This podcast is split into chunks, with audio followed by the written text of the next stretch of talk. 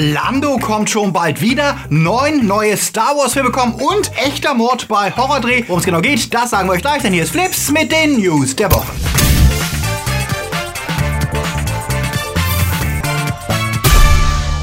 Die Themen der Woche. Trump klaut bei The Purge. Pennywise kommt nach Castle Rock. YouTuber dreht Kinofilm. Black Widow goes solo und Total Kawaii in Berlin. Flips wird im Juli unterstützt von unseren Flips Guardians Sepp Kerschbaumer, Two Barts One Cup, Dominik Richter, Daniel Schuh, der Dwaslöper, Kati Uzumaki, Onno Dreipolz, Akoya, JFK Faker, der Regge vom Welt, T-Unit CB, Silko Pillasch, Luca Kamens, Marc-André Schreiber, Dennis Heide und Anja Scholz. Ein großer Dank geht natürlich auch raus an unsere Flips Junior Guardians. Vielen Dank für euren Support, denn ohne euch gäbe es kein Flips. Wenn ihr auch unter der Woche keine Flips News verpassen wollt, dann folgt uns doch auf Twitter, Facebook oder Instagram. Bo Burnham ist ja einer der frühen YouTuber, die es geschafft haben, eine respektable und vielschichtige Karriere hinzulegen. Mit seinen satirisch bösartig genialen Songs und Wortspielen wurde er schon 2008 bekannt und entwickelte darauf eine erfolgreiche Karriere als Stand-up-Comedian und Musiker. Sein letztes geniales Programm, das bitterwitzige Make Happy, ist immer noch auf Netflix zu sehen. Doch Burnham hat auch filmische Ambitionen und in Sundance seinen ersten Film Eighth Grade vorgestellt. Nach dem Erfolg auf dem Festival startete der charmante Coming-of-Age-Film um die 13-jährige Kayla und ihre Probleme mit dem Erwachsenwerden jetzt in den US-Kinos und erntete überwältigende Reaktionen von Kritikern wie Zuschauern, die Burnham Gespür für Witz und Herzweh und Unsicherheit bescheinigen. Noch ist nicht raus, ob der Film bei uns ins Kino kommt oder direkt auf DVD oder im Stream erscheint, aber wir sind auf jeden Fall mal sehr gespannt und freuen uns auf 8th Grade.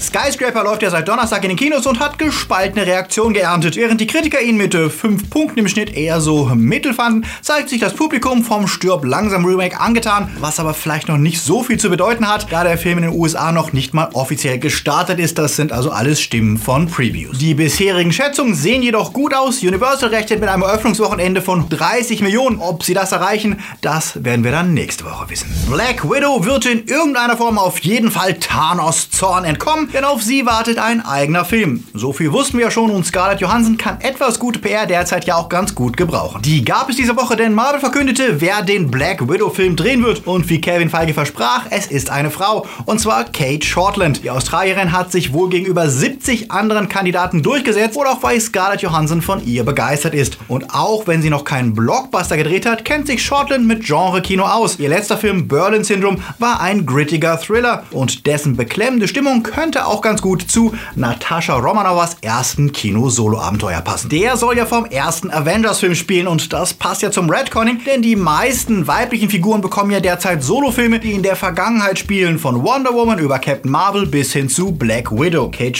Shortland ist seit diesem Jahr auch Mitglied der Oscar-Jury und wir hoffen mal, dass sie für die Superheldin ohne Superkräfte mehr zu tun findet als in den letzten Avengers-Filmen. Mit A Quiet Place hat das Drehbuchteam Brian Woods und Scott Beck gerade ein echt echten Erfolg abgeliefert. Doch bei ihrem neuen Film, bei dem sie erstmals selbst Regie führen, wurde es diese Woche ganz real lebensgefährlich. Der Horrorfilm Haunt wird die Story um eine Gruppe von Freunden erzählen, die am Halloween-Abend in einem extremen Spukhaus feststellen müssen, dass das Grauen ganz real ist. Und real wurde es auch für das Filmteam, als die Polizei plötzlich ankam und den Dreh abbrach und die Location absperrte und sie bat sofort alle Teammitglieder durchzuzählen, ob auch alle da wären. Polizeiwagen und Helikopter wurden aufgefahren. Wie sich herausstellte, war nur 200 Meter vom Drehort ein Park Ranger abgestochen worden und die Polizei jagte den Täter, der schon vor der Tat gemeldet worden war, weil er durch sein unberechenbares Verhalten auffiel. Die Polizei erschoss den Täter schließlich nahe des Sets. Die Dreharbeiten wurden abgebrochen und erst Tage später wieder aufgenommen, nachdem das Team den Schock verarbeitet hatte,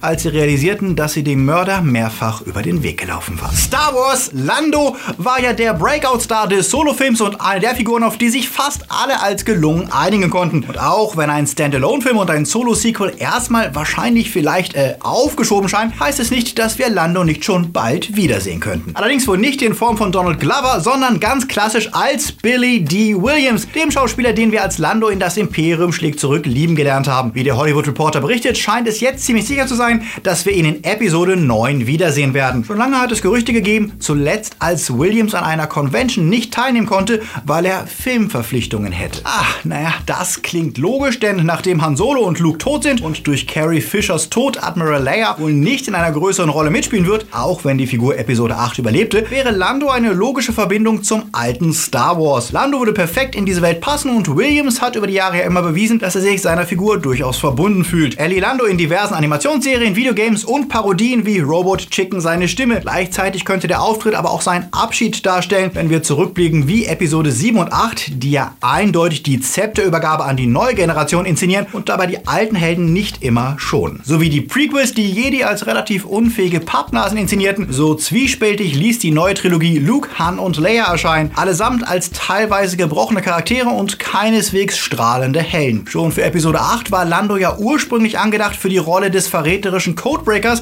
den schließlich Benicio del Toro spielte. Und wenn Episode 9 weiterhin darauf setzt, die Fanfiction und Fanerwartung zu unterlaufen, dann könnte sich auch Lando als eher widerwilliger Held und zwielichtige Figur entpuppen.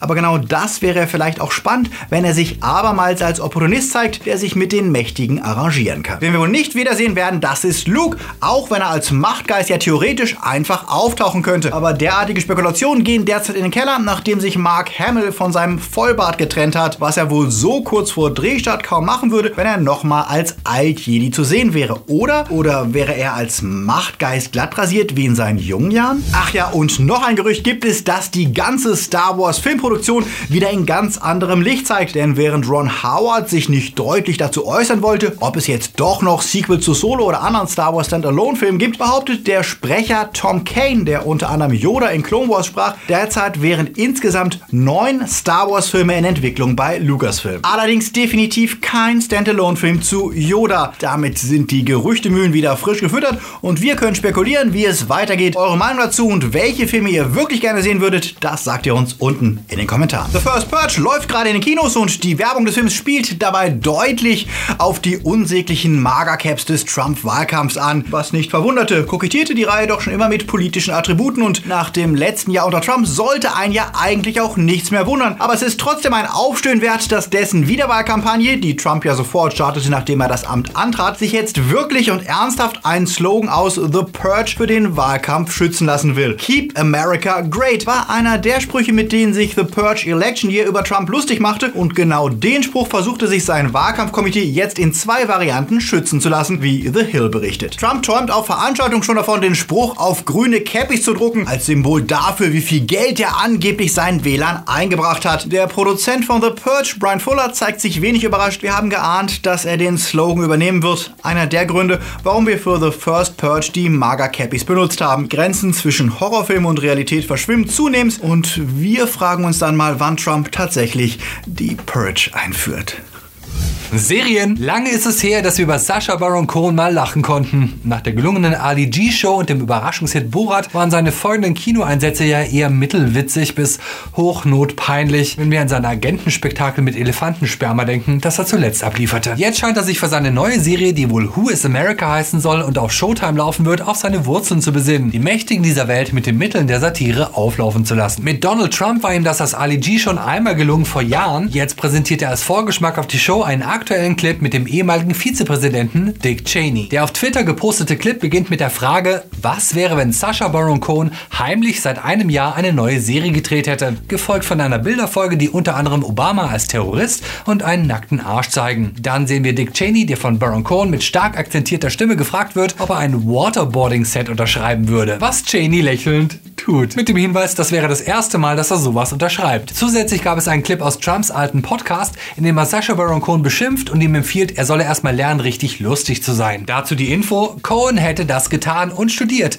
auf der Trump-Universität. Der berüchtigten Uni also, die erfolgreich dafür verklagt wurde, dass sie ihre Schüler abzockt und eine miese Ausbildung für viel Geld verkauft. Die erste Folge von Who is America wird Showtime heute, also am 15. Juli, ausstrahlen. Sieben Folgen sollen es insgesamt erstmal werden, die sich Personen quer durch das politische und kulturelle Spektrum vorknöpfen, von Sarah Palin bis Bernie Sanders. Und wir hoffen mal, dass Cohen es tatsächlich schafft, an alte Qualität anzuknüpfen und sich nicht wieder in Pipi-Kaka Pimmelwitze flüchtet, denn derzeit könnten wir gute Satire wirklich gebrauchen. Heute Abend ist WM-Finale und das interessiert uns eigentlich null, aber es gibt trotzdem einen Grund, BBC einzuschalten, denn heute Abend kommt der erste richtige Trailer für die kommende Doctor Who-Staffel. In dem sehen wir zum ersten Mal mehr vom 13. Doktor, der von Jodie Whittaker gespielt wird. Um die Neugierde anzuheizen, hat die BBC schon einen kurzen Teaser rausgebracht. Der zeigt die Frau Doktor, wie sie im bekannten Hoodie-Outfit durch den Wald stapst, in dem sich die TARDIS materialisiert und der Schlüssel dazu. Wir sind gespannt wie Flitzebögen auf die neue Serie, in der der neue Showrunner Chris Chibnall zeigen muss, ob er neue Ideen mitbringt und wie er die Fans für Nummer 13 begeistern will. Heute Abend wissen wir dann hoffentlich mehr. Und natürlich werden wir den Trailer auf Facebook, Twitter und Insta teilen, sobald er rauskommt. Und dann heißt es wieder warten auf Oktober, bis die elfte Staffel des New Who endlich startet.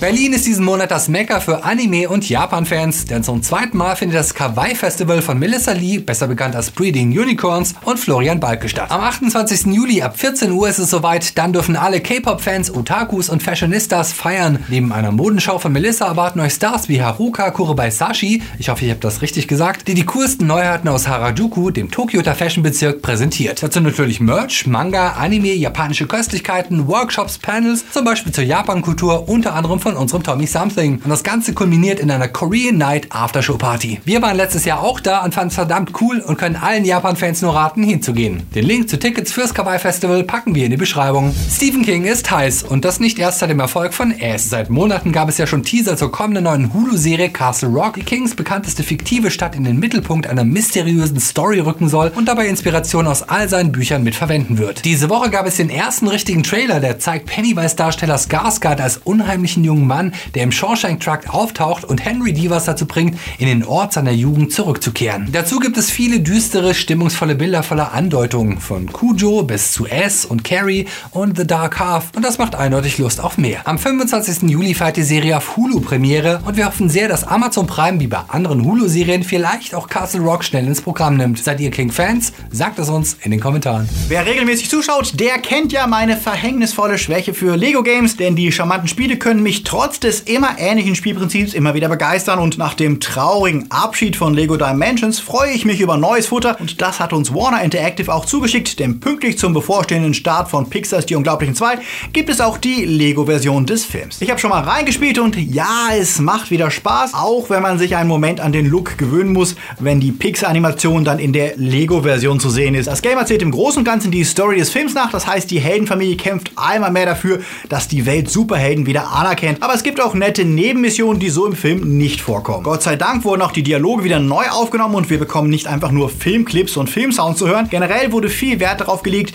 die Action des Films gut umzusetzen und die einzelnen Fähigkeiten der Familienmitglieder schön einzubinden. Die Spielzeit ist trotzdem entfernt von solchen Games wie Lego Marvel Superheroes und erfahrene Spieler werden wahrscheinlich in 5, 6 Stunden durch sein. Was mir gefallen hat, ist die wirklich schöne Animation, viele Gags, die sehr gut die Stimmung des Films einfangen und die unterschiedlichen Kräfte. Es braucht schon etwas Geschicklichkeit, um die Stretch-Fähigkeiten zum Beispiel von Elastigirl richtig einzusetzen. Dazu gibt es viel Abwechslung zwischen simplen Puzzles, Rail-Shooter-Szenen und Prügelszenen. Ein bisschen nervig ist allerdings das ungenaue Handling der verschiedenen Fahrzeuge und dass Mrs. Incredible sich zu oft versehentlich in einen Flummi verwandelt. Und dann gibt es noch ein paar nervige Bugs, wie zum Beispiel das Respawn an äh, unmöglichen Stellen, was dann dazu führt, dass man immer wieder stirbt und stirbt und stirbt und man schließlich nur noch neu starten kann, weil man einfach nicht mehr weiterkommt. Generell ist die Steuerung etwas wabbliger als in früheren Lego Games und grundsätzlich schreit die Lego-Formel mittlerweile nach neuen Ideen. Als easy chill zwischendurch macht das Spiel dennoch Laune und ist für Fans des Films ganz sicher einen Blick wert.